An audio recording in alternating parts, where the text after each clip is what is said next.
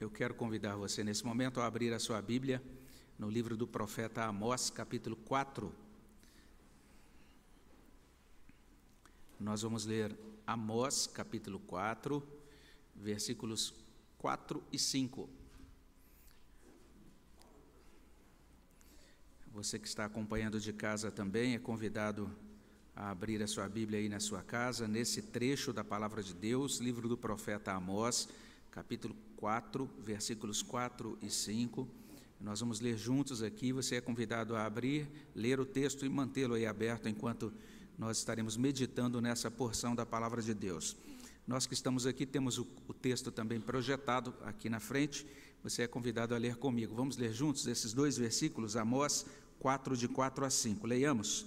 Vinde a Betel e transgredi, a Gilgal e multiplicai as transgressões e cada manhã trazei os vossos sacrifícios, e de três em três dias os vossos dízimos, e ofereceis sacrifício de louvores do que é levedado, e apregoai ofertas voluntárias, e publicai-as, porque disso gostais, ó filhos de Israel, disse o Senhor Deus.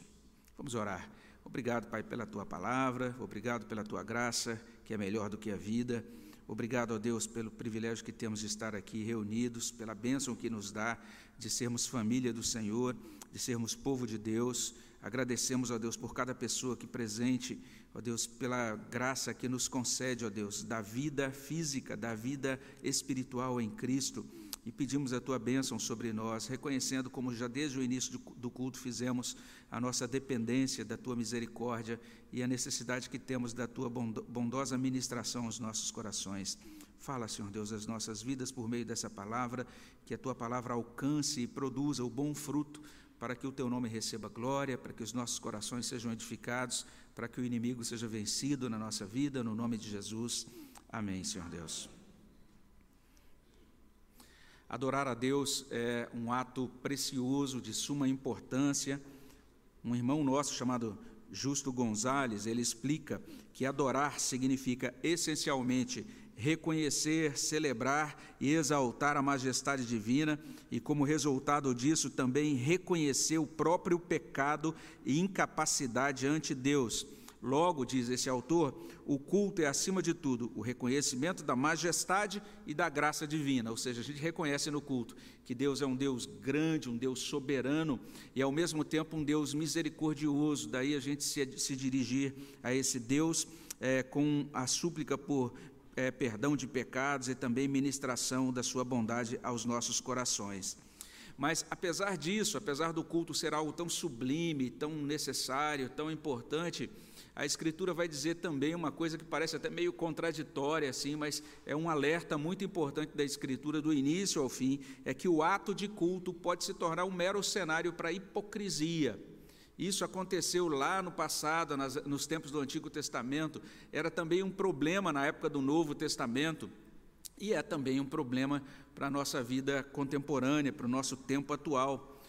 Lá no tempo passado, na época, na época da antiga aliança, os profetas se levantaram, Deus mobilizou alguns profetas para falar sobre esse assunto. Um deles foi o profeta Isaías. E a gente encontra, por exemplo, lá em Isaías 29, eh, versículo 13, essa, essa palavra que diz assim: O Senhor disse visto que este povo se aproxima de mim e com a sua boca e com seus lábios me honra, mas o seu coração está longe de mim e o seu temor para comigo consiste só em mandamentos de homens que maquinalmente aprendeu, e daí vem uma sentença. Mas o que chama atenção é isso: esse povo se aproximando de Deus, tendo na boca, vamos dizer assim, palavras de honra, né, de engrandecimento do nome de Deus, mas tendo o coração longe de Deus, e veja só, o temor, ou seja, tudo aquilo que estabelecia o enquadramento, né, os protocolos daquela religião, é, consistiam apenas em mandamentos de homens. Então eles não estavam se aproximando de Deus, tendo os corações de fato preocupados, tementes a Deus, desejosos de cumprir a palavra de Deus, mas seguindo orientações ou encaminhamentos humanos. O Senhor Jesus Cristo também critica o mesmo pecado. Ele fala dos fariseus lá em Mateus 6, é um bom texto para você depois ler com calma, Mateus 6, de 2 a 18. E você vai encontrar ali o Senhor Jesus Cristo criticando os atos religiosos dos fariseus. Basicamente três atos, né? Dar esmolas, orar, jejuar. Essas três coisas são muito boas, são muito recomendáveis, mas Jesus vai dizer lá em Mateus 6 que os fariseus faziam essas coisas para serem vistos e aplaudidos pelos homens. E existe toda uma ênfase, vamos dizer assim, naquela passagem. Jesus vai dizer: vocês devem fazer isso diante do seu Pai, que vê em secreto, e não pensando em obter publicidade ou mais likes aí na sua rede social. A ideia era essa: o culto tem que ser visto e tem que ser aceito primeiramente por Deus. O culto é para Deus, o culto é centrado em Deus. Olha só que interessante. Oito séculos antes de Cristo, o profeta Amós disse essas palavras que nós lemos aqui. Ele estava condenando a hipocrisia que era que existia é, naqueles que prestavam culto em Israel.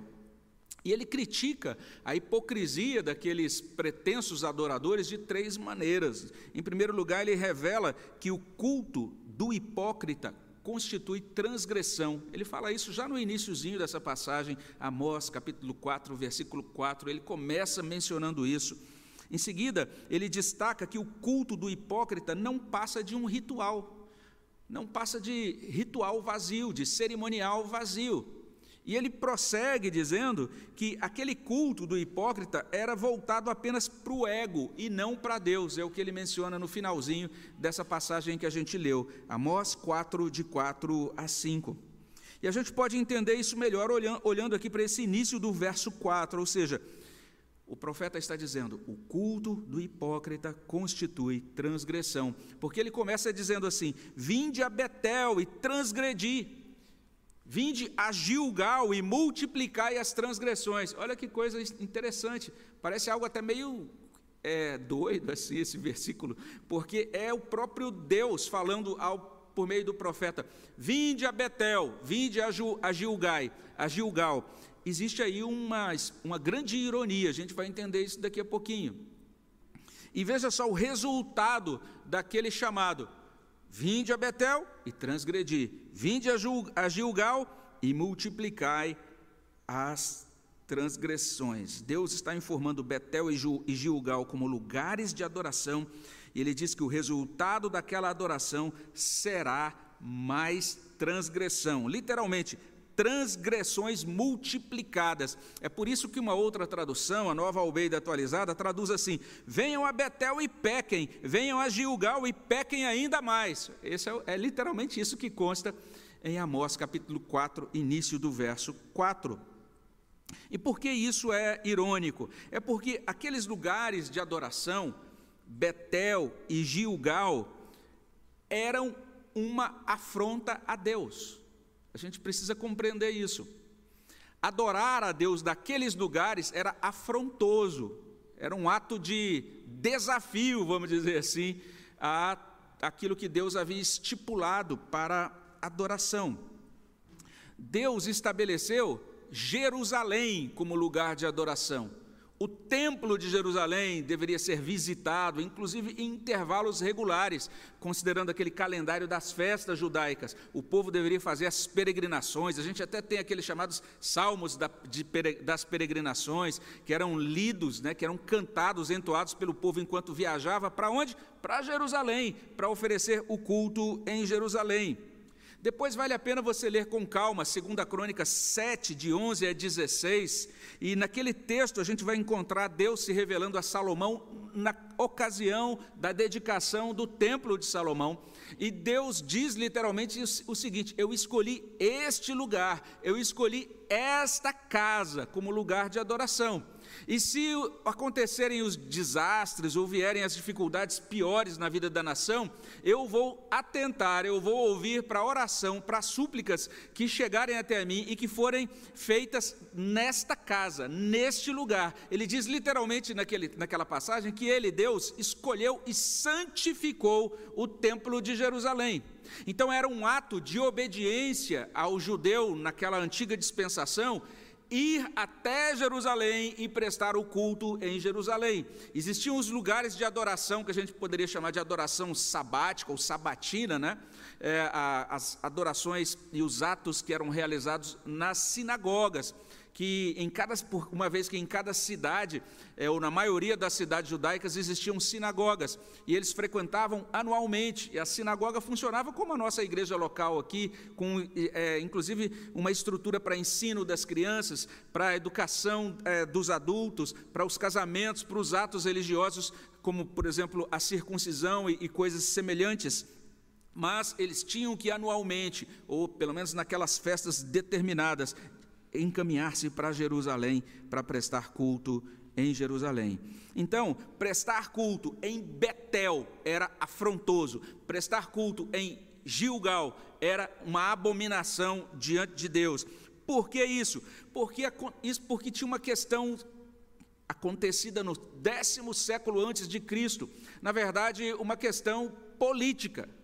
Aconteceu uma divisão dos reinos. Existia um único reino, chamado Reino de Israel, e depois da morte de Salomão, a partir de Roboão, aquele reino se partiu em dois. Uma parte das tribos foi para o norte e se agregou ali, estabelecendo o reino do norte. Elas já estavam estabelecidas ali desde a divisão, mas elas se separaram, então romperam politicamente com o sul. A parte sul ficou sendo chamada de reino de Judá, a parte norte, reino de Israel. E naquela época o rei Jeroboão, chamado Jeroboão I, isso ali no décimo século, mandou construir alguns santuários no Reino do Norte com finalidade política. Ele entendia assim: se eu deixar o povo descer, ou melhor dizendo, subir, né, era, o correto, subir para Jerusalém para prestar culto, eles vão chegar em Jerusalém, vão prestar culto lá, vão ficar afeiçoados ao rei de Judá, que é o rei ali de Jerusalém, e daqui a pouco eu vou ser preso, vou ser destituído, vai haver algum perigo de golpe de Estado, então eu preciso conquistar o coração do povo, fidelizar o povo, e ele estabeleceu então santuários no norte, para que o povo não, não fosse para Jerusalém cultuar em Jerusalém. Em dois daqueles santuários, o rei Jeroboão I mandou construir, ele fez, ele estabeleceu, colocou dentro de santuários dois bezerros de ouro e o povo então se aproximava daqueles bezerros, visitava aqueles santuários com aqueles bezerros e prestava culto ali. Uma transgressão dos mandamentos iniciais, né, que dizem respeito a não fazer imagens de escultura, a não, a não prestar culto a imagens de, cultura, de escultura, uma transgressão de Jerusalém sendo estabelecida como lugar de adoração ele também estabeleceu os seus próprios sacerdotes, ele, escolheu dentre o povo. E aí vale a pena também você dar uma lida depois em 1 Reis 12, de 27 até 33. Você vai ver os detalhes sobre isso. Ele mesmo escolheu os seus sacerdotes, sendo que na lei de Moisés, o sacerdote tinha que ser descendente de Arão, não era qualquer pessoa que podia assumir aquela posição. Então temos um político, um rei que estabelece lugares de adoração, o seu próprio sacerdote, os seus próprios rituais, e, ele, e aqueles cultos realizados naqueles lugares eram, de certa maneira, cópias mal implementadas do culto que era estabelecido por Deus e que deveria ser prestado em Jerusalém. É nesses termos que a palavra do profeta é literalmente irônica. Ele, é, é Deus está dizendo algo extremamente sarcástico, dizendo: venham para Betel, venham cultuar em Betel e em Gilgal. E entendam que quanto mais vocês comparecerem para cultuar aqui, mais vocês vão acumular transgressão, transgressão sobre transgressão, multiplicação de transgressões. É bem interessante que aqueles lugares eram lugares importantes. Por exemplo, Betel foi provavelmente aquele lugar em que Jacó adorou a Deus, depois de ter recebido a promessa divina sobre Abraão. E aí você pode conferir isso depois em Gênesis 28 e também Gênesis 35. Ali em Betel, Jeroboão colocou um bezerro de ouro. E quando a gente pensa em Gilgal, Gilgal tinha menos importância do que Betel, mas era um lugar também digno de nota histórica. Quando o povo atravessou o rio Jordão, Josué atravessou aquele rio, ele colocou doze pedras tiradas do Jordão em Gilgal. E Gilgal foi, foi se tornando cada vez mais importante como lugar de adoração. É, e é interessante que foi em Gilgal que Saul foi ungido rei. E existiam altares naquele lugar. Alguns sacrifícios eram oferecidos, eh, oferecidos em Gilgal, depois você pode conferir em 1 Samuel 11, 15, ou 1 Samuel 13, de 8 a 12.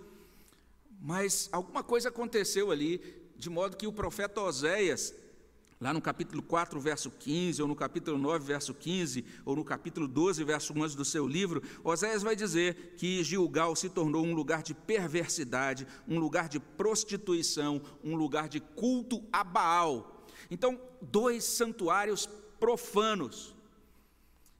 Era nesses santuários que o povo de Israel ia adorar. E nesse sentido, Calvino está muito certo quando ele diz o seguinte: que Amós nesta passagem, está denunciando os modos de adoração de Israel como viciosos, falsos e abomináveis diante de Deus.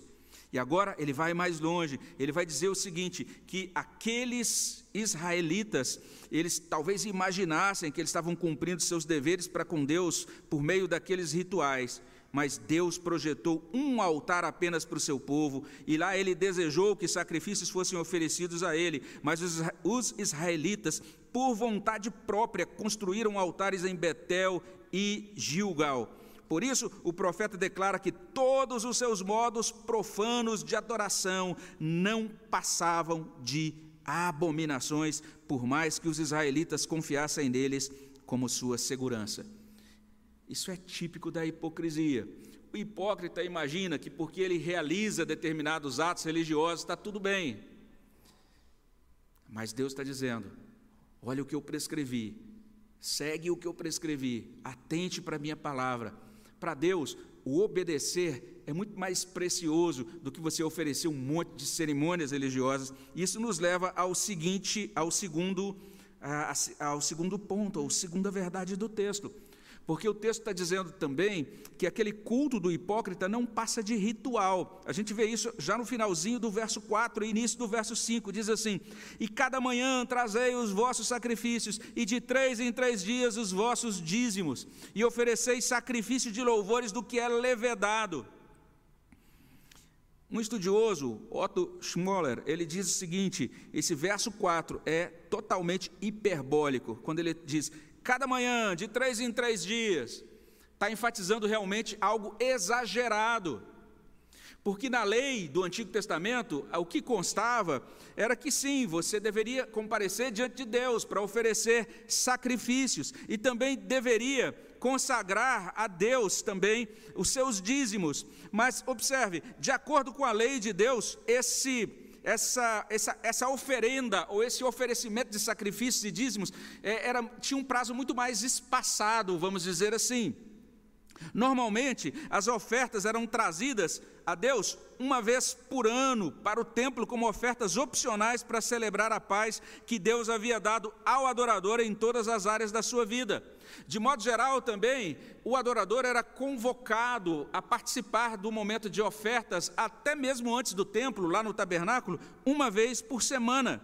E os dízimos, a décima parte dos ganhos, e veja só, é era uma sociedade agrícola.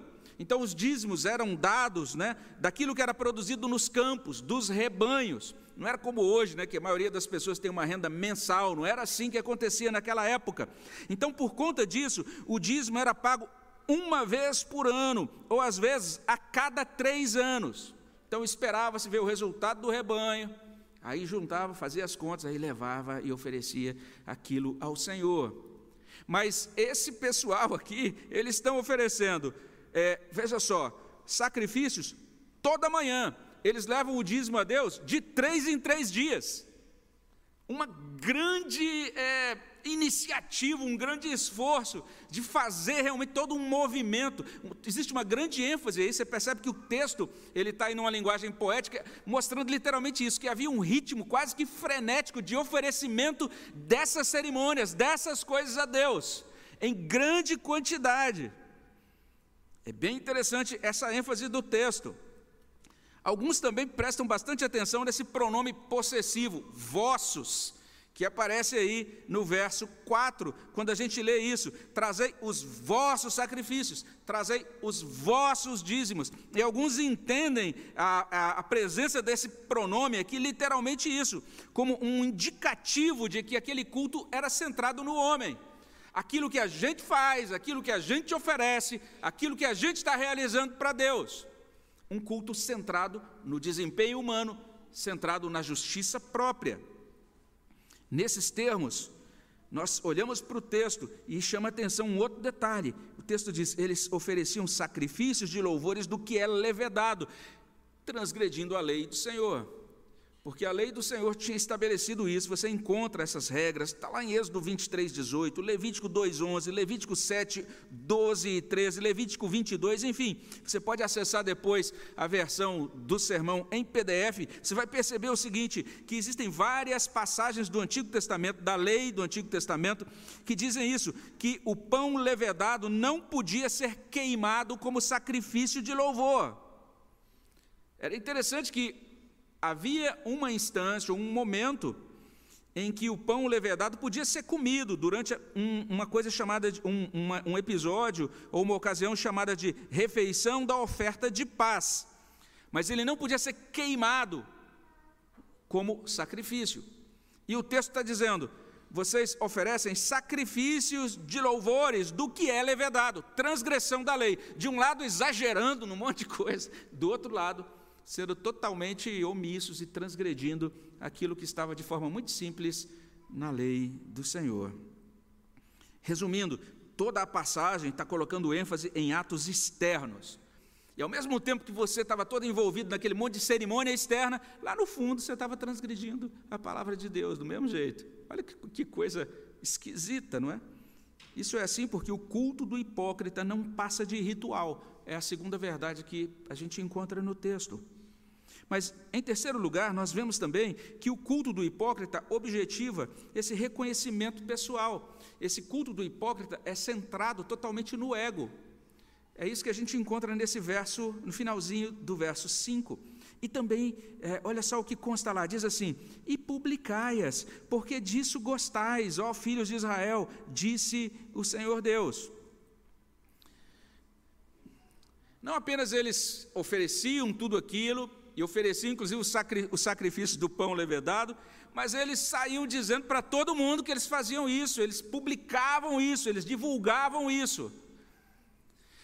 É interessante que a Bíblia diz isso. A Bíblia vai falar sobre a importância do culto público, mas a Bíblia vai falar contra o perigo do culto publicado. Olha que interessante. O culto público é muito bíblico, ou seja, há um chamado, né? Nós estamos agora sendo convocados para uma assembleia solene, é a assembleia do culto, é o dia do Senhor, o povo de Deus sendo convocado publicamente para se ajuntar, para praticar aquilo que o salmista disse: louvarei o Senhor no meio da multidão poderosa. Isso é muito bíblico, isso é, isso é muito pertinente, muito necessário. Não deixemos de congregar-nos, como é costume de alguns. É, o autor de Hebreus diz: isso é recomendável, é maravilhoso, é bênção de Deus. A bênção de Deus recai sobre o povo de Deus reunido. reunido. Salmo 133, como é bom e agradável ou suave é estarem unidos os irmãos. É, e isso então é, desfruta da bênção e da aprovação de Deus.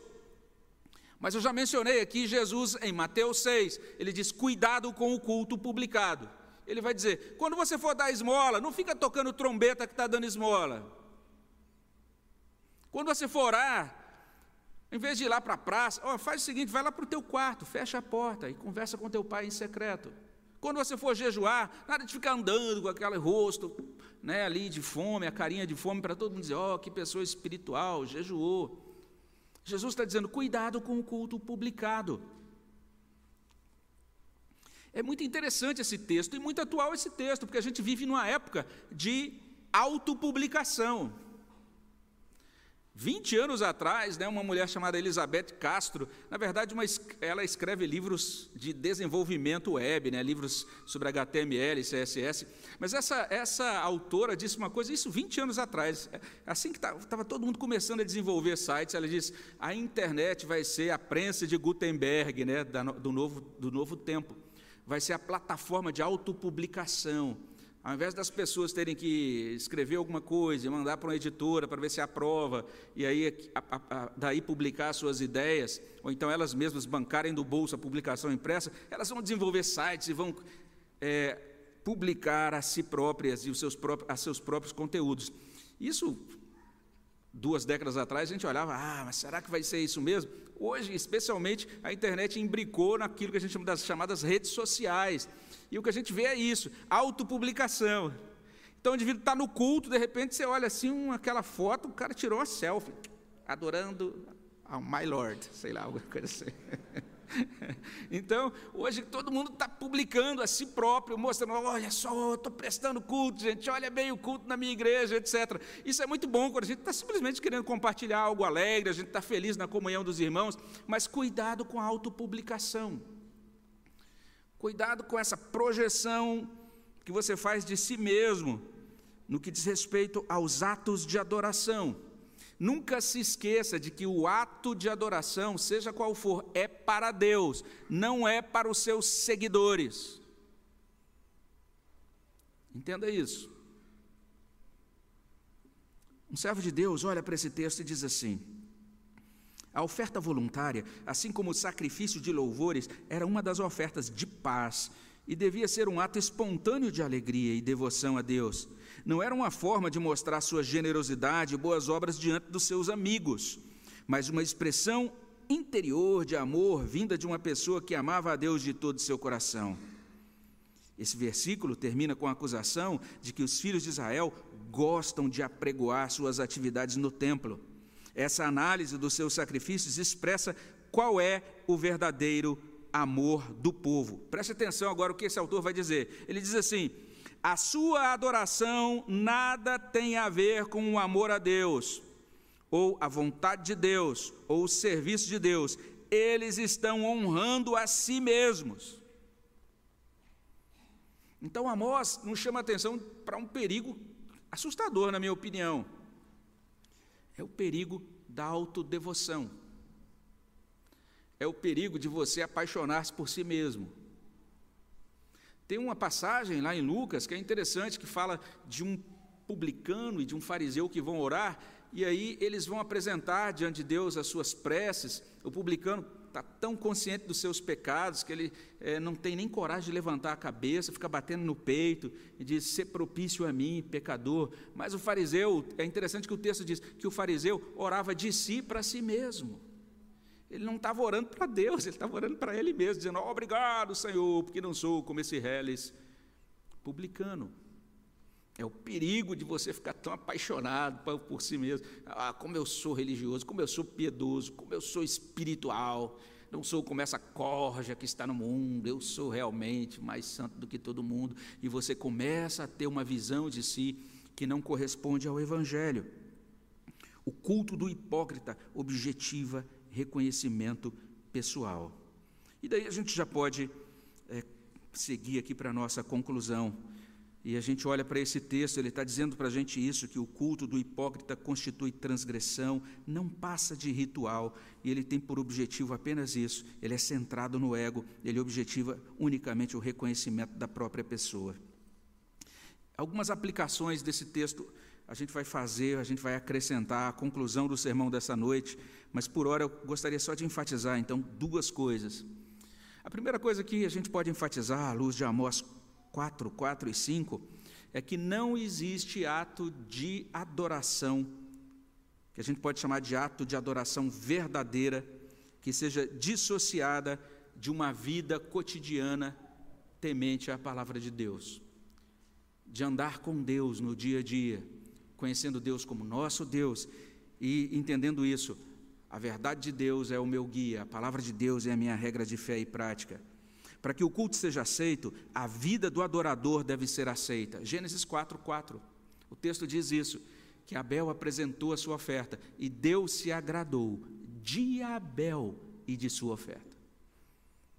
Deus não estava interessado apenas da oferta, estava interessado em Abel. Então, quando você vem cultuar a Deus aqui, e aí você vem cantar, ou você vem orar, ou você vem é, entregar o seu dízimo, a sua oferta missionária, entenda que Todas essas coisas são excelentes. Cantar, orar, entregar o seu dízimo, sua oferta missionária, mas elas se tornam ritual vazio se a sua vida realmente não for uma vida sincera diante de Deus. Deus conhece a sua vida. E nesses termos, a gente tem que ajustar a vida à fé. Observe só, a gente deve se lembrar daquilo que consta no texto é, que precede, né? O texto no capítulo 4, Amós lá atrás, ele está criticando aquelas mulheres que eram da elite de Israel, que ele chama muito educadamente de vacas de Bazã, não é? E ele está dizendo: olha só, vocês estão é, desconsiderando os humildes, os pobres, e vocês que estão tendo uma vida sem a mínima consideração pelos fragilizados, agora estão aqui entusiasmadíssimos para oferecer esse monte de oferta e trazer esse monte de dinheiro e oferecer todas essas coisas para Deus. Deus está dizendo: quanto mais vocês fizerem esses atos de adoração, mais transgress a transgressão de vocês aumenta. Que coisa chocante, gente. Já pensou isso? Você participar de um culto e você sair do culto, e ao invés de você sair do culto dizendo, meus pecados foram perdoados, sair do culto, a minha, a minha transgressão aumentou, assustador. Nós precisamos então buscar ajustar a nossa vida à fé. Um servo de Deus diz: o povo gostava de visitar os centros de adoração tradicionais, como Betel e Gilgal, trazer ofertas, pensava que esse tipo de ritual religioso conquistaria o favor de Deus e garantiria sua bênção. Quando chama essas práticas de pecado, o Senhor deixa claro que a sua religião não passava de hipocrisia vazia, até que rejeitassem suas práticas socioeconômicas injustas, Deus rejeitaria suas tentativas de adorá-lo. Além disso, a gente pode dizer, em segundo lugar, que o texto está falando sobre essa necessidade da gente alinhar, quando a gente pensa em culto, a gente ajustar o vertical com o horizontal. O que, que é isso? É, é isso, é a cruz. Ajustar o vertical com o horizontal. Culto tem a ver com nossa relação com Deus, mas culto tem a ver com a nossa relação com o nosso próximo. Culto tem a ver com a nossa vida nesse mundo. É interessante isso. Isso que a gente chama de culto de adoração no domingo tem que ser a culminação, a coroação da nossa vida durante a semana. É isso que os profetas dizem. Então a gente corre esse risco de enfatizar o vertical, de entender o vertical, ou seja, o culto aqui que a gente chega e presta a Deus, dissociado de uma vida coberta pela justiça do Redentor. A gente achar então que é por nossa conta ou para nossa glória, ou da gente ter essa perspectiva do vertical dissociado de purificação e santificação, achar que basta a gente participar do ritual, mesmo que a gente não se preocupe com uma vida coerente diante de Deus ou da gente buscar o vertical, mas na verdade essa busca, ela é só, como disse o profeta Isaías, é só nos lábios, quando o nosso coração é centrado em si mesmo. O texto está, de certa forma, chamando a nossa atenção. Quando você cultua, você está pensando em quê? Qual é o centro do teu afeto, do teu pensar, do teu sentir no momento da adoração? Cuidado com a vida autocentrada. Ele já falou um pouquinho sobre isso quando mencionou as vacas de Bazã. Olhem para os fragilizados. Deus se preocupa com eles. Agora ele está dizendo: cuidado com esse culto centrado em si mesmo, querendo apenas autopublicação, essa vida autocentrada, ao invés da vida centrada em Cristo.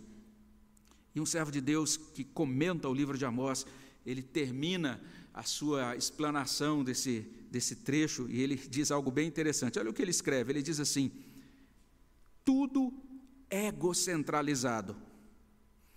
Ele falou de privilégios religiosos, ter a casa de Deus para visitar e o sacrifício expiador para oferecer. Ele falou de deveres religiosos. Então, não apenas privilégios religiosos, mas deveres religiosos. A apresentação do dízimo ele falou de alegrias religiosas, o sacrifício de louvores. Ele falou de devoção religiosa, ofertas voluntárias. E o profeta falou de inutilidade religiosa. Olha só o que diz esse comentarista. Pois tudo isso era irreal diante de Deus, e mais do que irreal, era positivamente prejudicial ao praticante, motivo de mais pecado, pois de uma forma ou de outra era uma manifestação do âmago da autossatisfação que ofende a santidade de Deus. A autossatisfação ofende a santidade de Deus. Você não vem ao culto para satisfazer a si mesmo, você vem ao culto para prestar adoração ao Deus único e verdadeiro. Os homens veem o exterior, mas Deus vê o interior. Deus enxerga a hipocrisia. Deus procura por adoradores e que Ele acha em nós, então, verdadeiros adoradores. É interessante que quando comenta esses versículos, Calvino termina com oração. Eu vou ler aqui a oração dele. Ele escreve o seguinte: ele ora da seguinte maneira: Concede, Deus Todo-Poderoso, que, como queres que a nossa vida seja formada pela regra da tua lei e tenhas revelado nela o que te agrada, para que não vaguemos na incerteza, mas te prestemos obediência. Ó oh, Senhor, concede que possamos submetermos-nos inteiramente a Ti e não só te devotarmos nossa vida e todos os nossos trabalhos, mas te oferecermos como sacrifício o nosso entendimento e toda a prudência e razão que possuímos, para que, servindo-te espiritualmente, possamos realmente glorificar Teu nome por Cristo nosso Senhor. Vamos orar. Senhor, abençoa, traz para o nosso coração a tua palavra. Aplica, ó Deus, no nosso coração e que ela produza bom fruto para a glória do Senhor, no nome de Jesus. Amém, Senhor Deus.